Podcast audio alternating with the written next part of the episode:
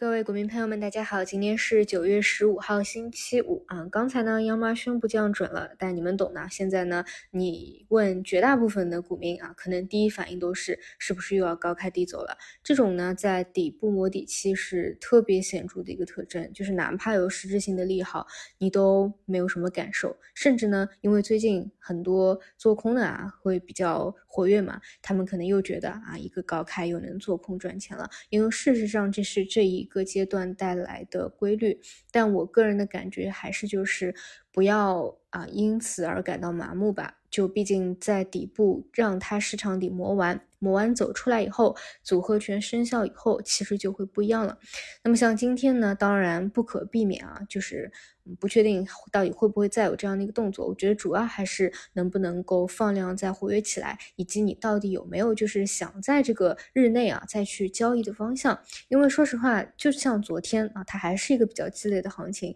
成交量非常低，就确实你找不到什么可想要去日内交易的东西啊，除非你有那些中期的配置仓，否则日内交易的很少啊，可能你梳理出来也就十几个个股啊，你觉得日内想要去盯一下的那。包括今天可能也是吧，我觉得如果让我想要短期再去盯一下啊，就是华为线啊，低位的呢就是像华为算力，高位的呢就是光刻机的核心，但是呢，其实可看的个股不多啊，就比如像昨天突然。二十厘米拉伸起来的光刻机。啊，其实董秘的回复呢也有一些概念的混淆，而且这段时间啊，就是一些你回过头来看趋势还不错的，其实你要是在里面持股体验，肯定其实不太好的啊。就就我昨天举例嘛，你一个拉涨啊，第二天深水开，第三天又反包，第四天又深水开，然后再一个拉升，这种很折腾啊，是很容易亏钱出局的啊。那反而呢，像一些啊这种煤炭啊周期类的就。哈，趋势啊，也也算走的比较好，也还行啊，就是基本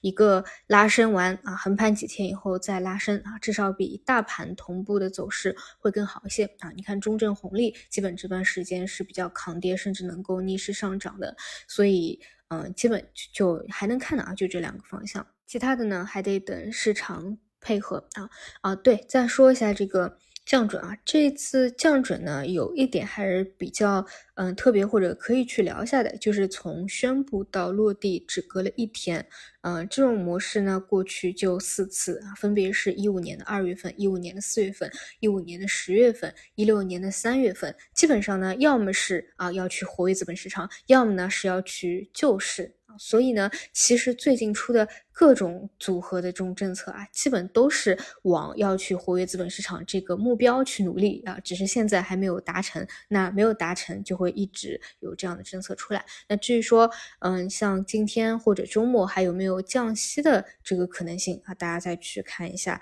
啊这个情况吧。总之呢，引用一个点评啊，就是说现在的经济政策环境进入的是政。财政重启扩张，货币政策配合，地产政策托底，信贷初步恢复的状态。嗯，总之，你从一个呃。几个季度啊，今年下半年到明年上半年的一个维度来说啊，复苏总归是会到来的。你往这个角度去看，去配置，你能够拿得住，也都算还好吧。至于说短期啊，说实话，你看上证指数这里不是三零八五还有个缺口嘛，会不会回补，真的不好说啊。这个不短期波动可能性比较多，我是觉得就是做好所有的可能性的准备，然后保证自己在市场真正。反转以前，能够不要丧失对这个市场的信心